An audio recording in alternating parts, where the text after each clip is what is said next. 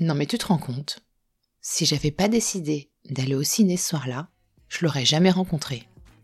Et aujourd'hui, je serais où? Avec qui? Et je ferais quoi? Et les deux petites têtes brunes là qui traînent dans mes pattes, elles n'existeraient tout simplement pas?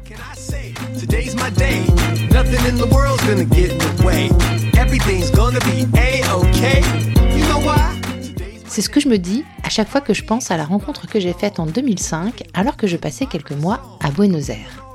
Un soir, je décide d'aller au ciné à l'Alliance française.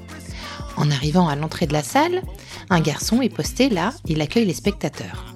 Je remarque tout de suite ses yeux verts, son sourire rayonnant et son costard trop grand.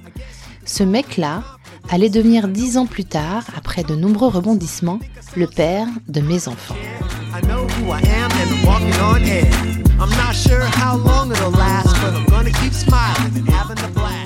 Alors je sais pas toi, mais moi je trouve ça dingue et assez magique. Me dire que ce soir-là, ma vie a pris une trajectoire qui aurait été complètement différente si j'étais restée chez moi à discuter avec mes colocs, je trouve ça ouf. Et surtout, la question que je me pose, c'est pourquoi on s'est retrouvés, lui comme moi, irrésistiblement attirés l'un vers l'autre. On était touchés, mais par quoi? Et pourquoi? Parce que des gens, on en rencontre plein, partout, tout le temps. Alors, pourquoi lui Et pourquoi moi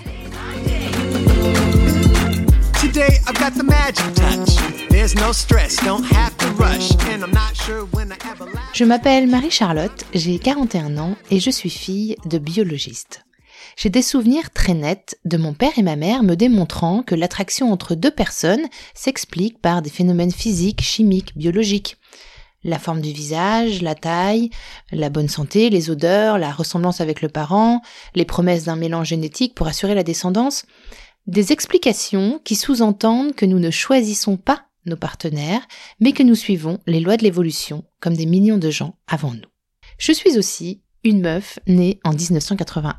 Je suis le fruit d'une époque, d'un milieu social et de codes culturels. J'ai grandi en écoutant NTM, IAM et Diams, en regardant Hélène et les garçons à la télé. ouais, je sais. Et plus tard, Friends en boucle. J'ai étudié Baudelaire au lycée et aujourd'hui, je suis fan des textes d'Orelsan. Je ne laisse jamais bébé dans un coin et l'affiche de Pulp Fiction est longtemps restée accrochée au mur de ma chambre d'ado. Alors dans quelle mesure la connexion que mon mec et moi avons ressentie ce soir-là est-elle le fruit de tous ces phénomènes.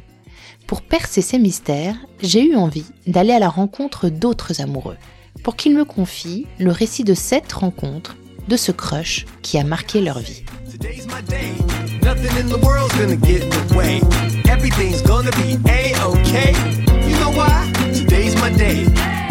Crush, c'est le podcast qui explore la magie des premiers jours des histoires d'amour.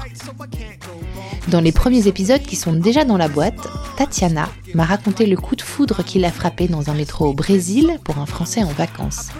Quelques mois après, elle a quitté Rio pour partir vivre avec lui.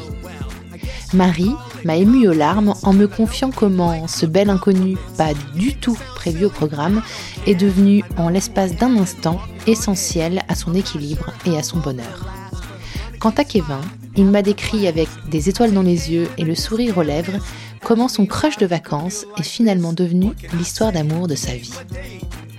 Je t'ai préparé un joyeux cocktail d'histoires vraies et pétillantes, vues par mes yeux à moi, qui ne suis ni sociologue, ni scientifique ou historienne, mais juste une nana un peu curieuse, convaincue qu'il est essentiel de célébrer le beau dans tous les détails de la vie. Des histoires qui, en plus de te filer le smile, ça tu peux me croire, vont nous aider à explorer les mystères de la rencontre amoureuse. J'espère que tu es prêt ou prête à vivre intensément tous ces crushs.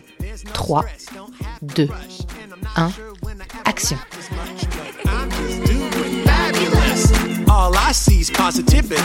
And the bad stuff's gone. It's history. Everybody else around me is wondering how.